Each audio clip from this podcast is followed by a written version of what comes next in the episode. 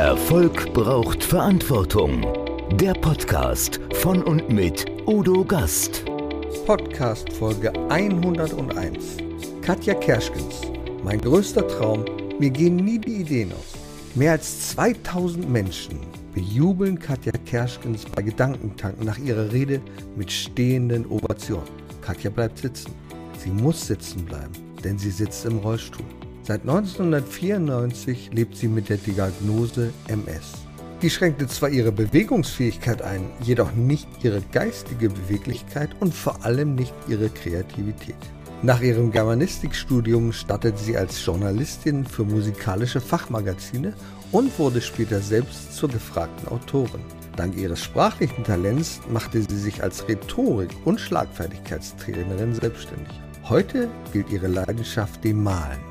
Ihre Bilder sind ein künstlerischer Genuss. Katja ist eine kreative Mutmacherin. In ihrem Podcast Katja konkret am Mimimi Mittwoch lässt sie andere Mutmacher zu Wort kommen, die ihr Leben, Krankheit oder Handicap gestalten. Katjas Lebensmotto: Morgen wird auch schön.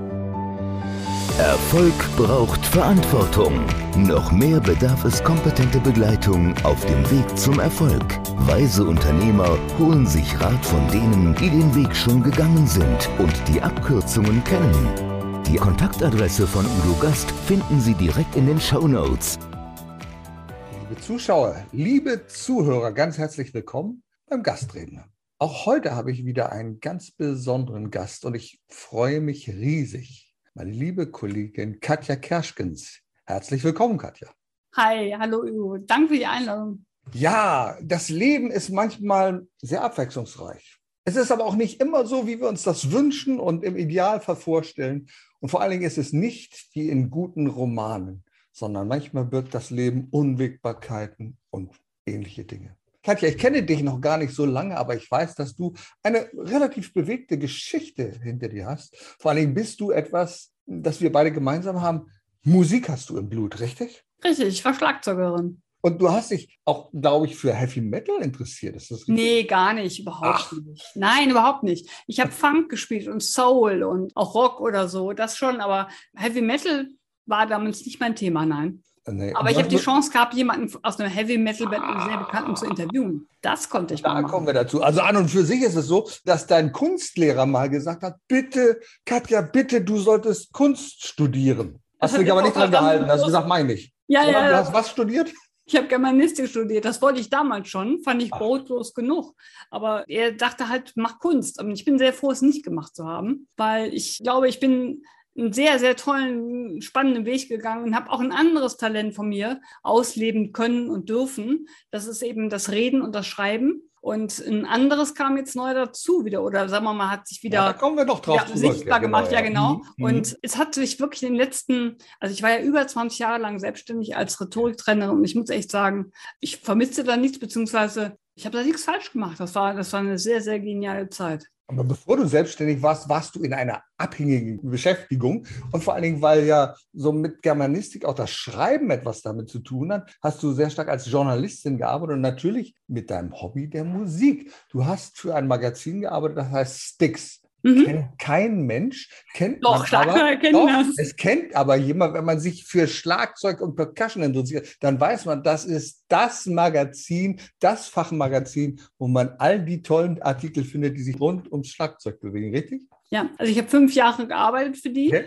Mhm. Und ich habe eigentlich im Prinzip nichts anderes gemacht, als durch Deutschland zu reisen und die ganzen Schlagzeugschulen zu besuchen Aha. und zu porträtieren, was immer sehr cool war, weil ich war als Frau Anfang der 90er durchaus exotisch in dem Ach, Bereich ja. und okay. selber spielen sowieso völlig neu für viele Menschen. Und ich durfte aber auch manchmal Schlagzeuger interviewen. Und ich war eingeladen, durfte die Vorband von Iron Maiden interviewen, also den Schlagzeuger von, von der Vorband. Mhm. Und im Zuge der Frage, ob ich auf der Bühne Fotos machen dürfte, weil von unten aus dem Graben Heavy Metal Schlagzeuge sind komplett zugehängt. Doof doch. Siehst du ja nichts. Und ich habe dann freundlich gefragt und ich war dann nun mal wieder das einzige Mädchen. Und irgendwie kam dann ein Typ mit so einem Klemmbrett, äh, what do we want? Okay, wait. Und schob mich in den Raum rein und ich musste mich da hinsetzen und ich dachte, okay, gut, wenn wir das jetzt da klären. Und dann kam der Schlagzeuger von Iron Maiden rein. Hey, you want an interview? Gar. Come on. Und dann setzt er sich hin vor mich und fängt an zu reden. Und ich nur so, oh verdammt. Ich war nicht vorbereitet. Woher auch? Ich, so gut war mein Englisch nicht. Der sprach fließend Schottisch. Ich habe kein Wort verstanden. Und ich wusste nur, der ist der Schlagzeuger von Iron Maiden und der äh, macht irgendwas mit Double Bass Drum, also zwei Bass Drums. Mehr wusste ich nicht. Mhm. Dann habe ich irgendwie mit Ach und Krach dieses Interview geführt, habe mich immer so ein bisschen entlang gehangen an irgendwelchen Stichworten, die ich verstanden habe und habe darin die nächste Frage aufgehängt, habe dieses Interview mühsam mit meinem Mann übersetzt, weil wir beide nichts verstanden haben. Und ich habe ein einziges Mal in meiner fünfjährigen Tätigkeit bei Stix einen Leserbrief bekommen, und zwar genau auf dieses Interview. Und da stand drin, lass uns immer die Katze machen, die kann's. Und da habe ich gelernt, bereite dich gar nicht vor, du machst das schon irgendwie. Ja, viele wollen zu perfekt sein, das ist völlig logisch. Ja, klar, und ne? offenbar bin ich das da muss nicht sein, sondern du musst einfach du sein, so wie man heute neudeutsch authentisch sagt. Ne? So Aber ist das. Das müssen wir einfach. Und dann hat sich doch in deinem Leben eine ganze Menge geändert und wir müssen darauf zu sprechen, 1994 hast du eine Diagnose erhalten. Richtig. Was war das? das? Was, was, was ist da passiert? Über ein Vierteljahrhundert her. Also ja. ich hatte damals, steckte ich mitten in Abschlussarbeiten von meinem Magister. Mhm. Und das war so ein ungewohnter Stress, weil mir flog normalerweise viel zu, aber da flog es mir gerade mal nicht zu.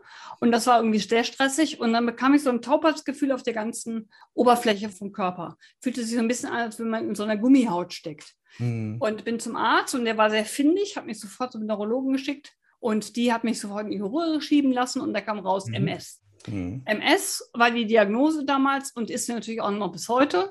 Steht für Multiple Sklerose. Genau, richtig, Multiple Sklerose.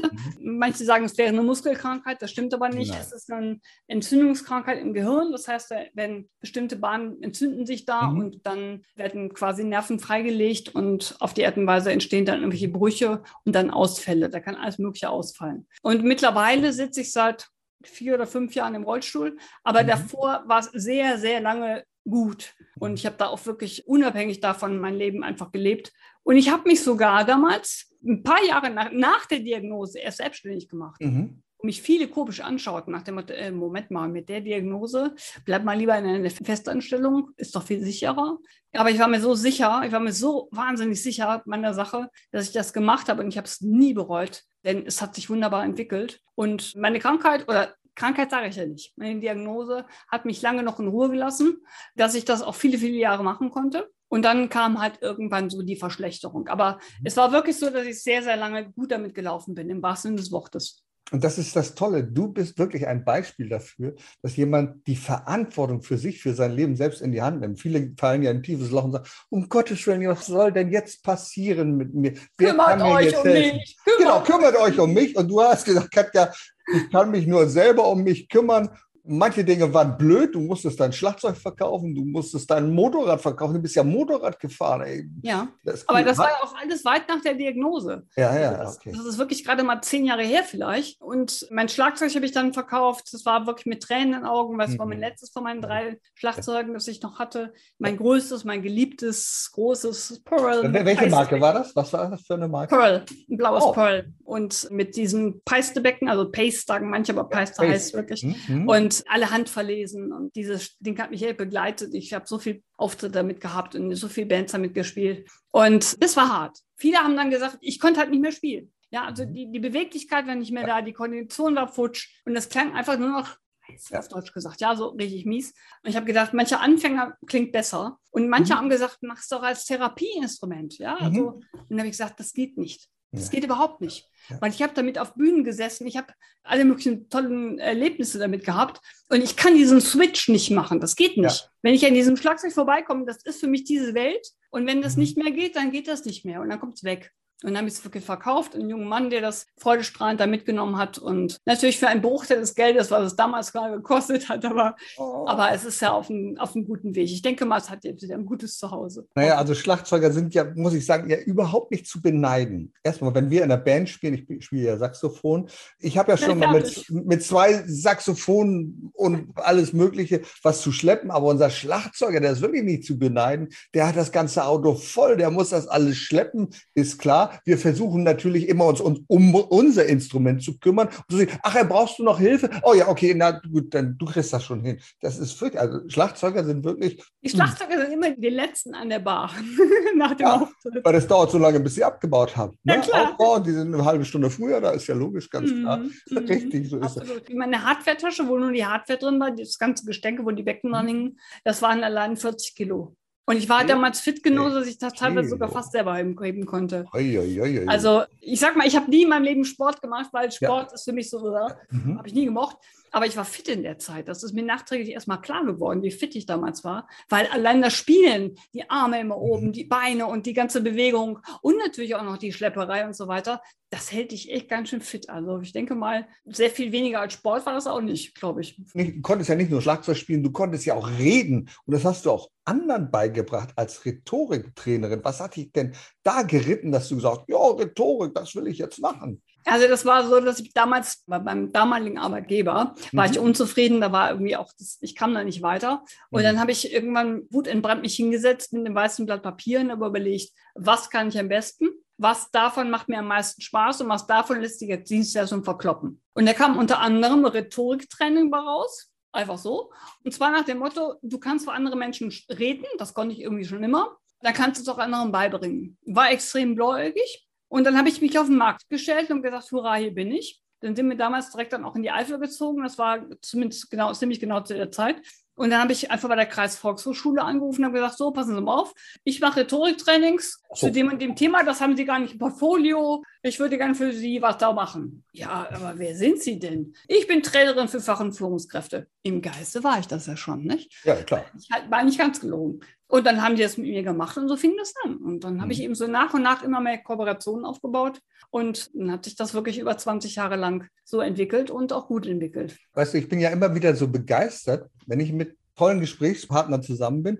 Ich habe neulich mit Johannes Gutmann gesprochen von Sonnentor. Sein Businessplan war auf einem A5-Blatt und der hat heute über 500 Mitarbeiter. Bei wow. dir war es ein weißes Blatt Papier, wo die Leute sagen, nein, du musst einen Businessplan haben, du musst ganz genau aufschreiben, was du tun willst. Und es geht auch ohne. Hallo, ja. es geht wirklich ohne. Du hast es Absolut. gezeigt. Du hast ja viele Bücher geschrieben. Meine Güte, ich glaube acht Stück an der Zahl. Oder ja, so. mittlerweile komme ich auf acht, ganz genau. Okay. Mhm. Und zwar durch alle möglichen Genres. Ja, also Eifel einem, zum Beispiel, hast du dich mit der Eifel beschäftigt. Ja, ne? ganz genau. Das war mein erstes Buch und das habe ich zusammen mit dem damaligen Verbandsbürgermeister gebaut. Wunderschön, weil ich das komplett aus, mein, aus meiner eigenen Idee entwickeln durfte und auch auf meine eigenen Kosten. Also das war schon ein fünfstelliger Betrag, den ich da gebuppt habe. Aber wir haben dann auch ruckzuck die Bücher verkauft. Das war also sehr klasse. Ich habe einen Science-Fiction-Roman. Ich habe eine dreiteilige Romanserie. Und du, ähm, hast ein, du hast ein Wettbewerbsprodukt zu Jamie Lee Oliver, glaube ich, nämlich die Landfrauenrezepte, richtig? Ja, gut, langsam. Die sind ja nicht meine Rezepte. Das so. sind die Rezepte der Landfrauen. Und ich habe da aber zwar meinen Namen für ihn gestellt, aber es war auch nicht unbedingt so, dass die Landfrauen das so ganz toll fanden, dass mein Name vorne drauf stand. Ich wollte das auch eigentlich gar nicht so, aber mir war das gar nicht so wichtig. Ich habe das redaktionell überarbeitet. Mein Name gehörte da vorne gar nicht drauf. Aber gut, eh, so ist es eben manchmal. Und dann habe ich ein zwei Rhetorikbücher rausgebracht, Redenstrafen statt Zuhörerstrafen. Ich war mhm. ja nun mal auch die Redstrafferin, also sprich, ich bringe Menschen zu, straffe Reden zu halten, anstatt Menschen zu langweilen. Und dann noch ein kleines Buch, 30 Minuten Reihe von Gabal, die geschliffene Rede. Mhm. So, das waren meine Rhetorikbücher. Dann habe ich noch ein paar Artikel in diversen anderen Büchern gehabt. Und dann habe ich noch das Buch Einfach keiner jeder, wo es schon sehr stark um mich selber ging ja. weil sich da auch meine körperliche Situation veränderte. Und dann habe ich auch da mhm. durchaus über mich und andere erzählen lassen, wie sie mit ihren Lebensproblemen umgehen. Mhm. Ich glaube, das ist ganz wichtig. Und du hast ja immer etwas gemacht, du warst immer bereit zur Veränderung. Das ist eine neue Situation, da hast du gesagt, okay, jetzt muss ich was machen. Also wenn auf einmal das nicht mehr geht mit den Socken anziehen beispielsweise, wenn das Schreiben nicht so geht, dann muss man andere Dinge machen. Und die hast du immer in deinem Leben gemacht. Mittlerweile gibt es in deinem Büro eine Kreativbox. Da erzähl uns doch mal drüber, was ist das denn, eine Kreativbox? Also die ganze Geschichte geht so. Ich habe vorletztes Jahr, als, als Corona anfing und so weiter, da ist unsere Branche ja ziemlich ins Wanken geraten. Ja. Und ich merkte auch bei mir wurde es dünn auf dem Parkett, also das war nicht mehr so ganz so ganz koscher. Und irgendwie merkte ich, irgendwie war ein bisschen die Luft raus bei mir. Und es war auch anstrengend. Ich gab schon keine Präsenzseminare mehr, weil die Fahrerei mit Rollstuhl und jemand muss mitkommen ja, und ja, ich habe da einfach keinen Bock drauf gehabt. Das war einfach, ich habe es beendet dann und habe aber hier und da noch Coachings gemacht und so weiter, auch Reden gehalten. Ich war auf der großen Gedankentankenbühne in Stuttgart damals vor über 2000 Menschen. Das war schon ziemlich cool, vor allem als wir nach aufgestanden sind. Das war schon, buh, Gänsehaut. Okay, ich schweife Ich habe das gesehen, das Wahnsinn. Beeindruckend, sehr beeindruckend. Völlig irre. Und dann habe ich Anfang vorigen Jahres habe ich die mhm. Möglichkeit gehabt, also einen Workshop mitzumachen, mhm. wo es darum ging, Design Your Life, also entwickeln, wie können Sie sich dein mhm. Leben weiter designen. Und da wurde ich immer unleidlicher. Well, äh, irgendwie habe ich gemerkt, ich habe keinen Bock auf nichts. Und dann platzte es aus mir heraus. Ich will in einem Atelier stehen, ich will farbenbekleckst sein, ich will große Formate malen. Das kam daher, weil ich mich wieder an meinen Kunstlehrer erinnert habe. Ich wollte es gerade sagen, die Professor. Genau, das kam hoch in diesem Kurs. Und dann gefühlt eine Woche später habe ich mein Büro hier brutal aus- und aufgeräumt, Möbel rausgeschmissen, verschenkt, jede Menge Akten weggeworfen und äh, meinen ganzen anderen Kram, der im Weg war. Und habe dann als ein Möbelstück eine Kreativbox in den Raum gestellt. Das ist von Brandbox. Kannst du auch in die Shownotes stellen, gerne, die freuen sich. Von Brandbox ein Schrank wenn man den aufmacht, dann kann man so, eine, so einen Schreibtisch runterklappen und hat dann überall ganz, ganz viel Fächer. Also wenn manche Frauen gerne Schuhe kaufen, ich liebe Schränke mit vielen Fächern. Und dann habe ich angefangen zu malen. Dann habe ich einfach angefangen zu malen, obwohl ich krumme Finger habe und wirklich manche Dinge überhaupt nicht mehr hinbekommen. Aber das hat funktioniert und das hat sogar so gut funktioniert, dass ich wirklich innerhalb kürzester Zeit, innerhalb von wenigen Wochen mein erstes Auftragsbild verkauft habe, mhm. mein zweites Auftragsbild verkauft habe. Das war schon fast vierstellig und so weiter. Und ich habe dann immer mehr gemalt und habe so gedacht, aber du hast ja eigentlich noch einen Job nebenbei, ne?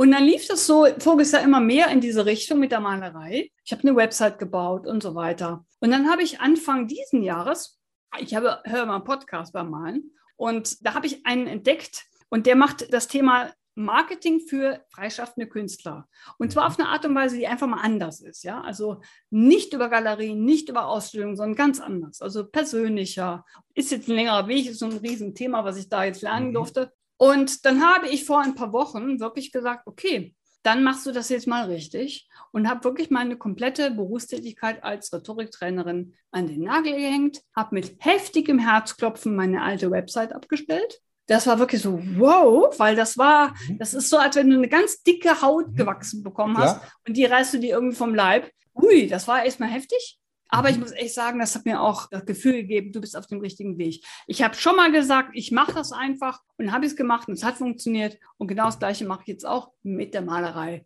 Und seitdem male ich und habe eine neue Website und habe einen ja. Newsletter und habe einen Kunstkatalog. Also ich sag mal so, der Hase rennt. Also wir in, in gewisser Weise sind wir Kollegen, ich male auch. Ja, ich male auch. Und mein Handwerkszeug sieht aber anders aus. Also ich male mit diesem großflächigen ah, okay. Handwerkszeug, weißt du, also große Wände und so. So filigran, wie du das im Hintergrund kannst, kann ich das natürlich nicht. Völlig logisch. Aber du hast ja auch bei einem Meister gelernt. Du hast bei einem chinesischen Meister gelernt, chinesische Tuschemalerei. Sowas ja, habe ich nie gehört. Also, nee, das ist schon lange her. Das ist schon lange her. Ich habe das damals, da war ich noch festangestellt, da habe ich so einen Kurs gemacht, zwei Jahre lang. Das war wirklich ein chinesischer Meister. Ja. Und der hat dann so kleine Privatkurse gegeben und da habe ich das wirklich zwei Jahre lang gelernt. Und zwar, das ist auch mein Leben, mein Motto mittlerweile. Das kommt unter alle Zertifikate. Ich habe noch diese Originalstempel, mhm. diese richtigen chinesischen Siegelstempel. Und zwar sehen und lernen. Weil okay. das bestand nur daraus, dass mhm. wir nur zugeschaut haben, wie er gemalt hat und erklärt hat. Seine Frau hat radebrechend erklärt, er konnte gar kein Deutsch. Und äh, wir das zu Hause dann nachgemalt haben und dann haben wir ihm das nächste Mal gezeigt und er hat das mhm. irgendwie nochmal erklärt und so weiter. Also, mhm. oh, erklärt. Mhm. Und dann ging es weiter mit dem nächsten Bild. Und da habe ich viel gelernt, obwohl ich ja nur zugeschaut habe, aber das war toll. Und ich will nicht sagen, dass ich da eine ganze Akademie quasi hinter mir habe, aber das hat mich sehr, sehr geprägt. Auch ich freue mich sehr über diese chinesischen, japanischen Kulturen, beziehungsweise auch dem Art, wie sie malen und so. Und deswegen waren diese zwei Jahre sehr, sehr toll. Und das Schöne ist ja, also du bist ja da wirklich sehr kreativ. Mein Hintergrund, den habe ich natürlich extra auf dich abgestimmt, weil da haben wir ja sechs Bilder. Ich, ich tauche mal jetzt ab. Das, das sind, sind zwei Bilder. Die zwei Bilder, also sie sehen so aus wie sechs Bilder. Ja. Aber das ist alles von dir. Du hast eine ganze Menge gemalt. Du hast zum Beispiel so ein Bild gemalt. Das finde ich also ganz beeindruckend. Ja, mein Universumsbild, ja. Dein Universumsbild. Und das besondere Kennzeichen bei dir ist, dass du das senkrecht signierst. Richtig. Richtig. Das kommt noch aus der Zeit mit dem chinesischen genau. Holz. Und dann hast du etwas, wir wollen das mal, also vielleicht können wir das den Hörern noch vermitteln, was das hier ist. Da gibt es eine ganze Reihe. Ja, ich erkläre es kurz. Das ist quasi das Sonnensystem in Abstrakt. Mhm. Das sind insgesamt zwölf Bilder, 30 mal 30 Zentimeter groß. Jedes einzelne Bild ist ein Himmelskörper aus dem Sonnensystem, also Sonne, Mars, Erde, Venus, Jupiter und zwei Monde vom Jupiter. Mhm. Also sehr abstrakt halt gemalt, aber mhm. auch mit einem tieferen Sinn. Und alle, die übernehmen alle den Charakter des jeweiligen Planeten. Ich bin ein totaler Fan von diesen ganzen Themen, naturwissenschaftlich wahrscheinlich auch mhm. durchaus interessiert. Und dieses Objekt ist, wenn man das aufhängt, tatsächlich fast vier Meter breit. Und das wow. war eines meiner ersten Werke. Und dann gibt es noch etwas, das ist dieses hier zum Beispiel. Auch wieder Universumsbild. Auch genau. sehr schön, ein Universumsbild, wunderbar. Also mit dir, das habe ich noch nie gemacht, dass ich die ganzen Hintergrundbilder in Zoom geändert habe. Da sehr haben schön. wir beide eine Premiere, das ist super. Ja, super. Wir gehen jetzt wieder auf das Ursprungsbild zurück mit diesem. Da werden sich aber die Leute, die im Podcast nur hören, immer ärgern jetzt. die haben ja die Möglichkeit, die haben ja die Möglichkeit, sich das Video anzuschauen. Und Jawohl. Gasttrainer.de Podcast, da findet man alle. Und deswegen mache ich auch immer diese Videos. Also mhm. wer nur hören will, der darf nur hören. Du hast einen ganz tollen Schulterblick. Also ich glaube, es lohnt sich für die Zuhörer mal zu googeln nach Katja Kerschkens. Du lässt ja über die Schulter schauen. Es gibt ein wunderbares Porträt von dir, nicht allzu lang, fünf bis sieben Minuten lang, das der SWR, der Südwestdeutsche Rundfunk, gemacht hat. Da berichtest du und da kommt diese mentale Stärke so raus, die du hast deine Bestimmung, sagen, ja, ich mache das und ich mache das aus Überzeugung. Und das ist so fantastisch gemacht und das kann vielen Menschen Mut geben, die gerade in so einer Situation sind, dass sie, ach, ich weiß nicht, lass mich so hängen, wie ja. bekomme ich wieder was?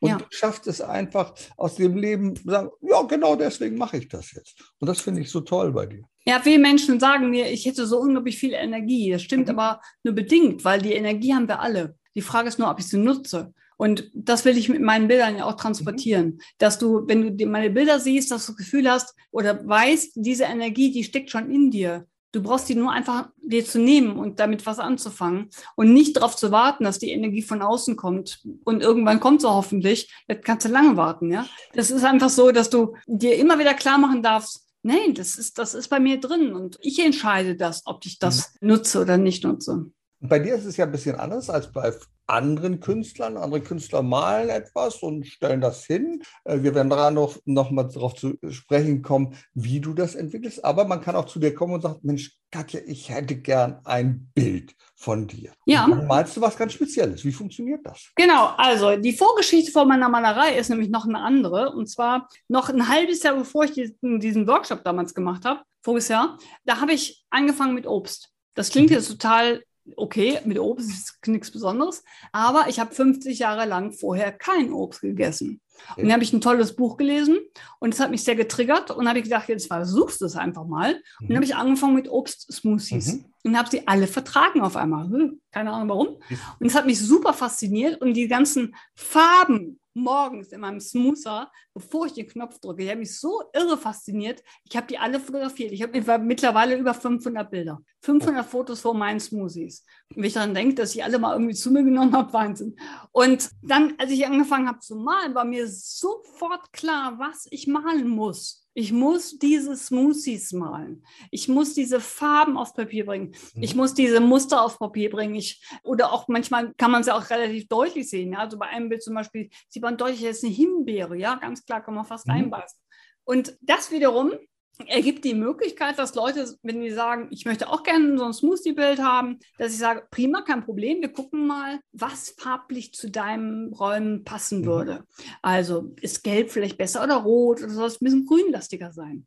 Und dann gucken wir uns an oder dann schlage ich aus meinen Fotomotiven Motive vor. Äh, am besten arbeite ich dir auch ein Foto von deren Zimmer ein, dass man das wirklich die Bilder vorstellen kann. Und dann wird noch abgeklärt, welche Größe. Und dann fange ich an zu malen. Aber du machst das nicht von ungefähr, sondern du skizzierst so ein bisschen auf dem Blatt vor. Ist das richtig? Manchmal. Also ich sag mal, wenn ich jetzt wirklich von einem Foto ein Smoothie mhm. in Anführungsstrichen abmale, wobei ich nicht fotogetreu nachmale, sondern so ein bisschen so einfach nur dieses, dieses mhm. Gefühl von diesem Foto übernehme, mhm. dann mache ich mir schon eine Vorzeichnung, damit das ungefähr hinkommt. Aber das ist nur ganz grob mit dem Kohlestift einfach mal kurz auf die mhm. Leinwand und dann fange ich schon an, zu Farb drauf zu bringen also viele sind ja ein bisschen skeptisch, was Kunst angeht. Ja, dieses Gekrackel da hinten, diese bunten Farben, so, die kann ja gar nicht richtig malen. Doch, das kannst du. Ich habe es zum Beispiel gesehen auf einem Bild, an dem du die Wassertropfen so plastisch dargestellt hast, dass ich gesagt habe, boah, das kann man in einem Foto nicht besser machen. Ich glaube, das ist ja gerade, das ist ja gerade der Unterschied. Du hast jetzt beide Genres, also die Musik. Wenn wir auf der Bühne Blödsinn spielen, dann hört das sofort der Zuhörer und sagt, oh, der hat sich verspielt. Wenn wir als Künstler etwas machen, dann ist immer der Zuschauer schuld. Ne? Er kann sagen, ja, hast du schlecht interpretiert, oder? Nee, um Gottes Willen. Also so weit will ich, will ich nicht sagen. Aber ich weiß tatsächlich, es gibt die Fans von meinen Wassertropfen, der aus Sabine Askedom zum Beispiel. Ja. Wäre die Queen of Drops. Die, die Queen, Queen, of, Drops. Drops. Mhm. Aber ich habe jetzt schon lange keine mehr gemalt, weil ich darum in anderen Sachen beschäftigt bin. Ja. Ich wollte das einfach mal draufmalen, damit es ein bisschen frischer aussieht ja. und so. Und, aber mittlerweile wirken die. Farben auch teilweise so. Also das ist ganz unterschiedlich. Wenn, wenn ein Kunde das will und sagt, ich hätte auch keinen Wassertropfen drauf, aber hallo, dann kommen sie. Kein Thema. Und die Art und Weise, wie du malst, ist ja eine andere. Es gibt ja Menschen, die stehen völlig konzentriert davor, vor der Leinwand, machen, gucken hier und da. Du hörst Podcasts und Sachbücher. Das heißt, eigentlich malt dein Unterbewusstsein, oder? Ja, wobei ich dann auch sehr aufpasse, was ich mir als Podcast reinziehe. Das ist schon wichtig. Ja, das ist sehr wichtig, weil wenn du malst und im Flow bist, dann ist dein Unterbewusstsein quasi, das steht Tür und Tor offen. Und alles, was da jetzt reinkommt, da musst du sehr aufpassen. Deswegen, ich gucke definitiv kein Fernsehen mehr. Ich gucke keine Nachrichten mehr. Ich tue mir nichts mehr an, was mein. Unterbewusstsein möglicherweise missverstehen könnte als reelle Welt, weil das Unterbewusstsein kann ja nicht unterscheiden, was echt ist und was nur gedacht ist. Und deswegen achte ich da schon sehr drauf, was ich mir an. Ich habe auch in letzter Zeit viel Musik gehört, einfach nur, damit ich in diesem, in diesem Flow drin bleibe. Und also bei einem blutigen Krimi von Fitzek hättest du wahrscheinlich viel mehr rote Farben da drin. Dein Unterbewusstsein wüsste gar nicht, was es sonst machen soll, oder? Ich meditiere ja auch schon seit drei ah, Jahren und weiß mhm. ganz genau, dass man seinem Unterbewusstsein ganz schön schaden kann, wenn man sich permanent mit irgendwelchen Kram belatscht. Ja. Wer zum Beispiel spät abends noch unbedingt meint, Nachrichten gucken zu müssen oder einen blutrünstigen Krimi und dann ins Bett geht, der muss sich nicht wundern, wenn er morgens schlecht gelaunt aufwacht. Ja, genau, das ist es.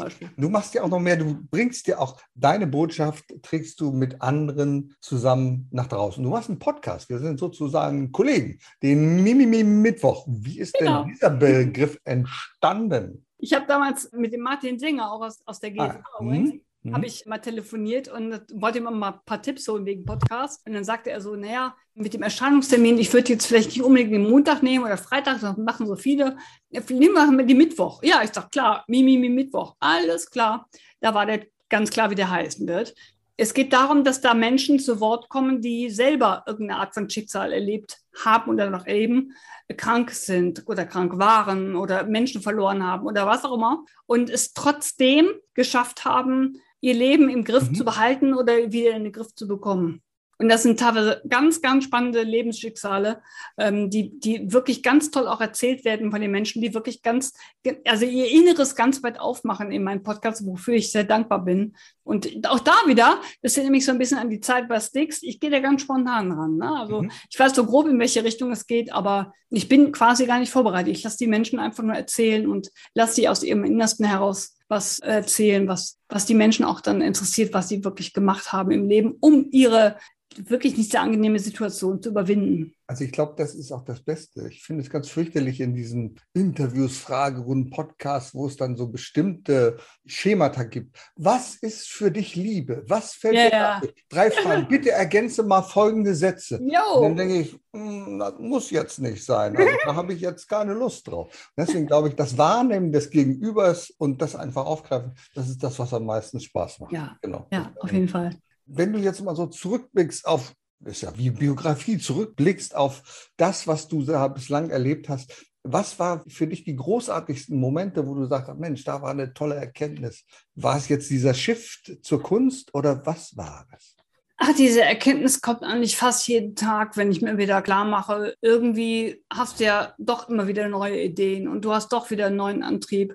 Und mittlerweile ist es ja wirklich so, dass ich jeden Tag massiv, regelmäßig, fast minütig konfrontiert werde damit, dass sich verdammt viel verändert hat bei mir in meinem Leben. Und dass es auch nicht wirklich immer alles nur witzig ist. Ja, ich habe ich hab nicht nur fröhliche Momente. Also mhm. es gibt durchaus Tage der Tränen, das ist ganz klar. Ja. Aber mir ist auch ganz klar, dass ich mich immer wieder darauf verlassen kann, dass ich offenbar trotzdem weitermache. Immer nach dem Motto, ja, was wäre denn die Alternative? Viele mhm. sagen auch immer zu mir, ja, du bist immer so positiv. Und dann sage ich immer, ja, aber was wäre denn, wenn ich das Gegenteil wäre? Ja, wenn ich nur rummeckern und motzen würde mhm. oder wenn ich nur jammern würde. Erstens täte es mir selber nicht gut und mhm. zweitens mhm. den Menschen um mich herum auch nicht. Und damit ist mhm. keinem geholfen. Also bin ich doch lieber eher ein bisschen positiver unterwegs. Ich hm. habe in einem Interview etwas von dir gehört, das fand ich ganz fantastisch.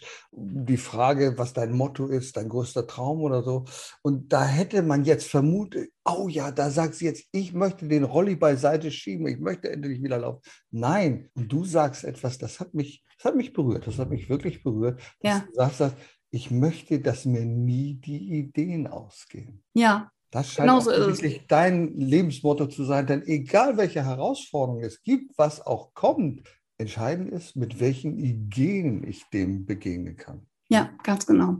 Also ich bin der Meinung, es gibt immer irgendwo eine Lösung, die möglicherweise auch gar nicht so angenehm vielleicht sein könnte im ersten Moment oder zumindest irgendwie ganz schräg sich anfühlt, aber am Ende sich dann rückblickend doch als etwas herausstellt, was uns, was mich weitergebracht hat. Mhm. Und von daher, ja, genau so ist es. Ich will, dass mir nie die Ideen ausgehen. Wenn jetzt der ein oder andere Hörer sagt, ja, oh Mensch, ich bin auch in so einer blöden Situation, ich weiß aber gar nicht, wo ich anfangen soll, äh, da was umzustellen. Hättest du Tipps aus deiner Erfahrung, was du denen raten würdest? Nur einfach positiv denken wird nicht funktionieren. Aber nee, nee, nee. So einfach ist das, glaube ich, auch nicht wirklich, weil nur positiv denken ist eigentlich nur Charlatanerie, weil es geht ja nicht darum, dass ich jetzt irgendein neues Denken anfange und dann ist alles wieder gut. Ich denke mal, es ist ganz gut, wenn man seinen Fokus mal so ein bisschen ändert. Mhm. Ne? Also manche konzentrieren sich nur noch darauf, was nicht geht und nur noch darauf, was sie verlassen haben und nur noch darauf, was sie loslassen mussten. Anstatt dahin zu gucken, wo sie sagen könnten, na guck mal, das habe ich aber noch. Hm. Und ach nee, das ist ja neu dazugekommen. Ja,